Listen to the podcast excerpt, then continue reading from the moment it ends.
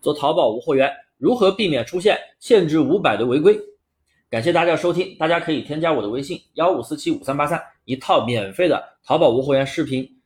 操作课程，免费发给你学习，有问必答，说到做到。大家都知道啊，大猫老师是做淘差价培训的，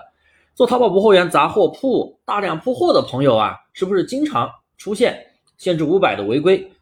然后屏蔽七天，挺烦的吧？我也很自豪的想跟大家说一下，按我们淘差价课程操作的，几乎都没有出现过这样的违规。那么今天这节课呢，我就告诉大家为什么会出现这样的违规，又是怎么去避免。一、限制宝贝数量，正常的店铺怎么可能会有几千上万个商品啊？那我们淘差价的店铺呢，我就要求我的学员每天上十到二十个链接，总共不超过两百个，持续半个月就可以了。半个月以后上新就减少嘛，对不对？第二，最重要的一点就是不要通过购买他人店铺商品来完成交易。平台是严格禁止你去拼多多下单，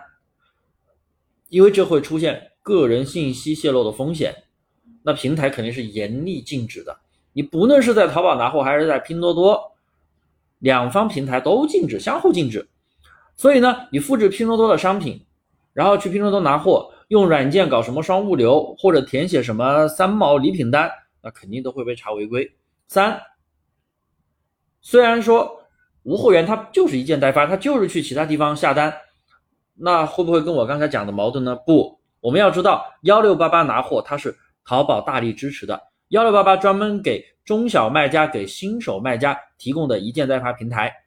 所以我们淘差价选品主要也是以幺六八八拿货为主。现在新推出的精选货源频道里面，就专门为中小卖家还有新手卖家。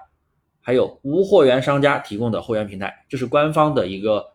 说法，官方写的，给三方啊中小卖家、新手卖家、无货源商家提供的货源平台就是精选货源频道，幺六八八拿货。四，售后问题一定要重视。你们做杂货铺本身一家店就很难有非常好的利润，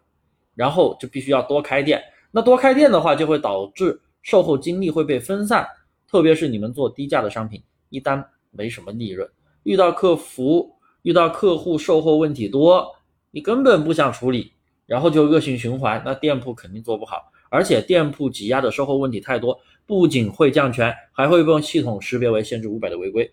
这也是稽查这个违规的一个重要因素之一。所以啊，该如何避免限制五百的违规，你应该很清楚了吧？转型精细化运营真的迫在眉睫，大家还有什么问题都可以随时问我。我的微信幺五四七五三八三，加我免费领取淘宝无货源精细化运营视频课程，有问必答，说到做到。